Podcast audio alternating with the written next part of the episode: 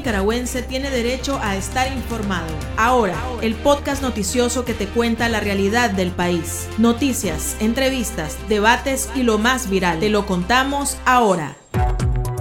Bienvenidos al podcast ahora de Artículo 66. Les saluda Noel Miranda. Marlin Balmaceda nos presenta un vistazo de los titulares que han marcado este día.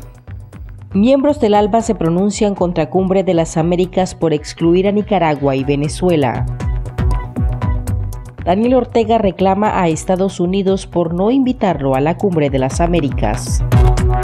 Periodistas de América denuncian persecución de comunicadores en Nicaragua ante funcionarios estadounidenses y la OEA. En el pulso analizamos la posición del régimen en la cumbre del ALBA. Iniciamos el podcast ahora correspondiente a este viernes 27 de mayo de 2022. Las 5 del día. Las noticias más importantes. Daniel Ortega, presidente ilegítimo de Nicaragua, participó este día en la cumbre de la Alianza Bolivariana de los Pueblos de Nuestra América, ALBA, que acogió a los dictadores latinoamericanos rechazados en la Cumbre de las Américas, que se realizará en la ciudad de Los Ángeles en junio. Ortega, quien ni se movió de Managua, aprovechó el espacio para repetir su discurso contra Estados Unidos. En videoconferencia reclamó al país norteamericano por no invitarlo a la Cumbre de las Américas, llamándole criminal, terrorista, esquizofrénico, que según él quiere apoderarse de Rusia y China. También aseguró que su embajador en Washington, Francisco Campbell, ha recibido mensajes que advierten de posibles sanciones si el régimen no cumple con ciertas condiciones que no detalló. Lo que era un sueño para nuestros pueblos se logró hacer realidad. La comunidad de estados latinoamericanos y caribeños, la CELAC. Por lo tanto, no hace falta la cumbre de las Américas, que es la cumbre del imperio, que piensa el imperio que todavía hay cabida para ese tipo de cumbre, donde el imperio convocaba, convocaba a, a los países de su patio trasero, sometidos a la doctrina Monroe. Los convocaba para qué? Para dictarles. Y excluía a aquellos países que habían decidido construir su propio camino. El ex embajador de Nicaragua ante la Organización de Estados Americanos, OEA, Arturo Macfields, señaló que la vigésimo primera cumbre del ALBA que se realizó en La Habana es retórica estéril y añeja de los dictadores de Nicaragua y Cuba. En su cuenta en Twitter, el ex diplomático rebelde del régimen indicó que la cumbre de este viernes es irrelevante y los dictadores de la región utilizan el nombre de Estados Unidos para justificar sus fracasos. Daniel Ortega nombró a su quinto embajador en Cuba, a los que ha reemplazado en tiempo récord desde finales de 2021. El nuevo diplomático de La Habana es Alejandro Solís Martínez, un médico que fungió como secretario ejecutivo del Consejo de Ministros de Salud de Centroamérica y República Dominicana. El cargo estaba vacante desde el 12 de mayo cuando Ortega retiró a Wilfredo Jarquín, quien duró solo cuatro meses en el puesto. El nuevo embajador de Managua en La Habana ya presentó sus copias de estilo de sus cartas credenciales ante la viceministra de Relaciones Exteriores de Cuba, Josefina de la Caridad Vidal Ferreiro. El régimen acusó de tres delitos relacionados con narcotráfico al militante sandinista Marlon Gerardo Sáenz, conocido como el chino Enoch, quien permanece encarcelado desde el 18 de mayo. El presunto paramilitar, crítico de Rosario Murillo, es señalado de supuestamente cometer transporte ilegal de estupefacientes en concurso real con los delitos de portación ilegal de armas y fabricación, tráfico y uso de sustancias o artefactos explosivos en perjuicio de la sociedad nicaragüense y el Estado. Al sandinista originario de Estelí se le vincula con el ciudadano Franklin Salgado Amador, quien en varias ocasiones ha sido procesado por crimen organizado y tráfico de estupefacientes, pero puesto en libertad por los funcionarios del régimen. La Asociación Internacional de Radiodifusión AIR integrada por 17.000 medios de comunicación en la región, denunció la destrucción de la libertad y la democracia en Nicaragua. A través de un comunicado, los miembros expresaron su profunda preocupación por la pasividad, tolerancia y actitud indiferente de la comunidad internacional ante los regímenes autoritarios y dictatoriales. Por su parte, la Sociedad Interamericana de Prensa, CIP, informó que durante tres días una delegación liderada por su presidente Jorge Kanawati visitó a funcionarios del Departamento de Estado de Estados Unidos, legisladores estadounidenses y embajadores de la Organización de Estados Americanos, OEA, así como fundaciones privadas y agencias gubernamentales, para denunciar la persecución contra la prensa en Nicaragua, los asesinatos contra comunicadores en México y abordar la sostenibilidad de medios de comunicación.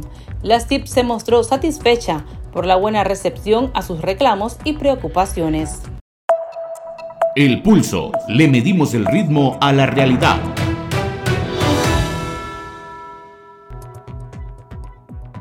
La Alianza Bolivariana para los Pueblos de Nuestra América, ALBA, rechazó este día en Cuba lo que ha calificado de exclusión arbitraria, ideológica y políticamente motivada contra ese país, Nicaragua y Venezuela, de la Cumbre de las Américas organizada en Estados Unidos. Tras concluir la cumbre de un día realizada en La Habana y convocada por sorpresa el pasado martes, los países miembros del foro regional señalaron que esa decisión unilateral es un grave retroceso histórico en las relaciones hemisféricas que ofende a los pueblos latinoamericanos y caribeños. Estados Unidos aún no publica la lista definitiva de asistentes, pero ha confirmado que los dictadores de Venezuela y Nicaragua, Nicolás Maduro y Daniel Ortega, no serán invitados.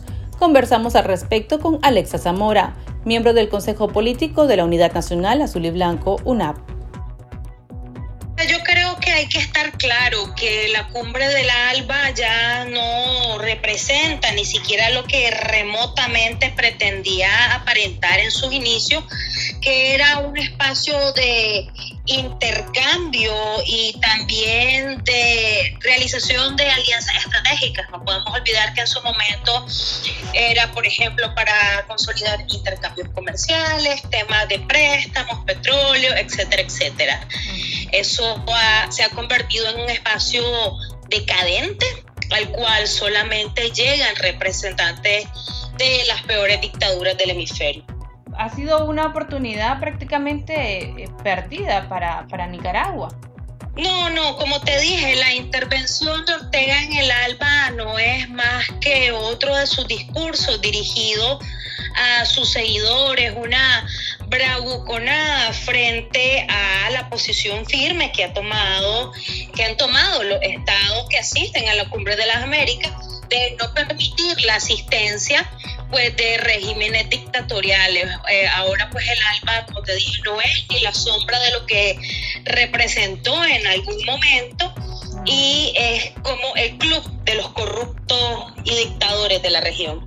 Ahora, Ortega volvió a mencionar a la CELAC.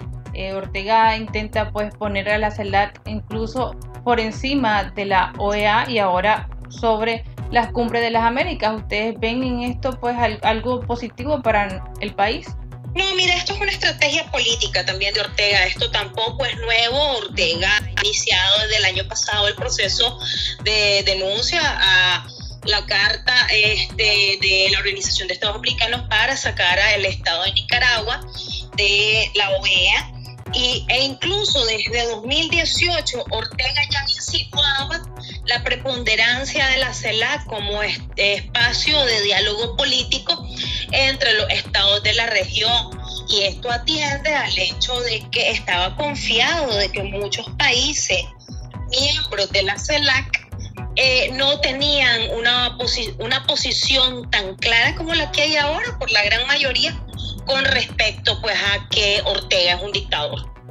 Ahora, Ortega mencionó que desde Washington, dijo él, han recibido las advertencias de posibles sanciones. Realmente, pues, eso es lo que le queda a Ortega. A Ortega lo que le queda es quejarse porque el gobierno de Estados Unidos ha sido sumamente claro y enfático en que las sanciones son resultado directo al incumplimiento de las responsabilidades internacionales que el Estado de Nicaragua ha asumido en materia de democracia y derechos humanos.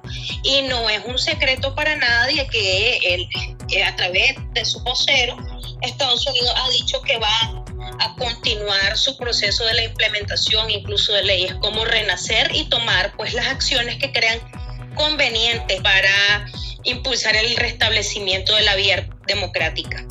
¿Pierde Nicaragua al no participar en la cumbre de las Américas, Alexa? Nicaragua como Estado, sí, por supuesto. No podemos eh, obviar el hecho que de la cumbre de Estados Americanos se diseñó para poder eh, generar alternativa y respuesta ante los principales problemas que aquejan a la región desigualdad, pobreza, migración, desarrollo económico, cambio climático y se espera que en esos espacios los estados generen alianzas estratégicas y respuestas regionales ante esos retos. Nicaragua es un país sumamente vulnerable y además de eso uno de los más pobres de la región. Por tanto, al no asistir, al no estar en Nicaragua invitada a dicho espacio, se eh, excluye de los posibles resultados que puedan obtenerse en esta cumbre. Algunos grupos de oposición sí van a participar en la cumbre de las Américas. ¿Hay información al respecto?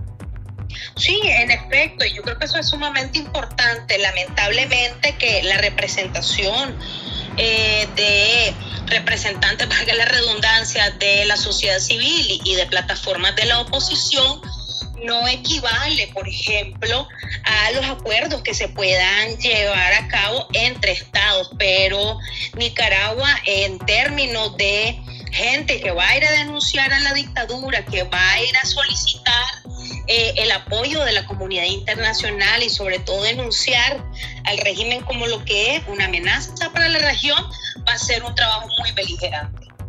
Bueno, en conclusión, ha sido una cumbre del alma infructuosa para Nicaragua.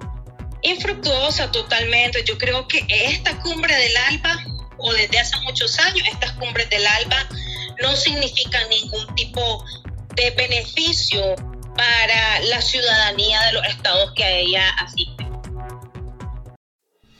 Para estar al tanto del acontecer nacional y conocer las voces calificadas sobre la realidad nacional, ahora el podcast informativo sobre Nicaragua.